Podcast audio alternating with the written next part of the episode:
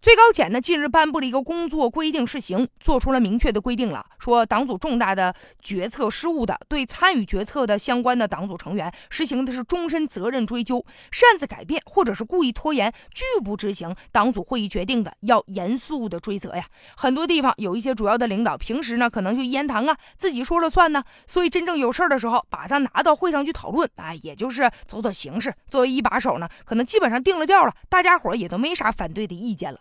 而且还有个别的人，他明知道这样的一个决定有可能会带来一些危险性，所以容易出事儿啊，怎么办呢？自己私底下做主吧又不好，所以把这事儿就拿出来了啊！大家伙一讨论，如果没有反对的意见，这事儿呢也就顺水推舟，也就成了。所以一些人呢，既想捞好处，又怕担责任，又以这个呃党组啊班子的名义啊，就来讨论呢，所以说就把个人的意见强加进去了。现在呢，这个有的这个新的这个规定，确实呢，也从制度上有了一定的保证，今后要进行呢终身追究的制度了。所以，其他的人你也要担负起责任啊，表明自己的真实的想法。每一个领导干部，每一个决策者都要对自己的决定啊要负责任的，不能随便的做决策，要明确该干啥，不该干啥，从而使这个决策更加严谨、更加科学。